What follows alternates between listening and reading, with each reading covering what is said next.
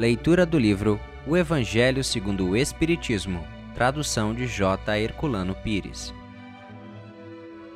Pecado por pensamento e adultério. Ouvistes que foi dito aos antigos: Não adulterarás. Eu, porém, vos digo que todo o que olhar para uma mulher, cobiçando-a já no seu coração, adulterou com ela.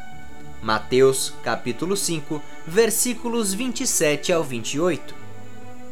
A palavra adultério não deve ser aqui entendida no sentido exclusivo de sua acepção própria, mas com o um sentido mais amplo.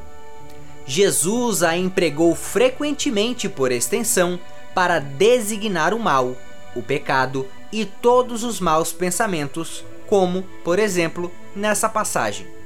Porque se nesta geração adúltera e pecadora alguém se envergonhar de mim e de minhas palavras, também o filho do homem se envergonhará dele quando vier na glória de seu Pai, acompanhado dos santos anjos. Marcos, capítulo 8, versículo 38. A verdadeira pureza não está apenas nos atos, mas também no pensamento, pois aquele que tem o coração puro nem sequer pensa no mal. Foi isso que Jesus quis dizer, condenando o pecado, mesmo em pensamento, porque ele é um sinal de impureza. Este princípio leva-nos naturalmente a essa questão. Sofrem-se as consequências de um mau pensamento que não se efetivou? Temos que fazer aqui uma importante distinção. À medida que a alma, comprometida no mau caminho, avança na vida espiritual, vai se esclarecendo e pouco a pouco se liberta de suas imperfeições, segundo a maior ou menor boa vontade que emprega em virtude do seu livre arbítrio. Todo mau pensamento é, portanto, o resultado da imperfeição da alma.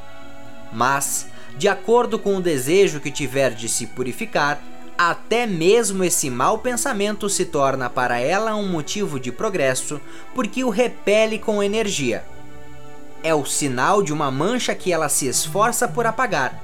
Assim, não cederá à tentação de satisfazer um mau desejo e, após haver resistido, sentir-se-á mais forte e contente com a sua vitória. Aquela que, pelo contrário, não tomou boas resoluções, ainda busca a ocasião de praticar o mau ato e, se não o fizer, não será por não querer, mas apenas por falta de circunstâncias favoráveis. Ela é, portanto, tão culpada como se houvesse praticado. Em resumo, a pessoa que nem sequer concebeu o mau pensamento já realizou o progresso.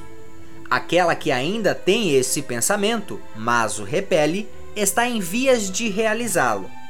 E por fim, aquela que tem esse pensamento e nele se compraz, ainda está sob toda a força do mal. Numa, o trabalho está feito, nas outras, está por fazer.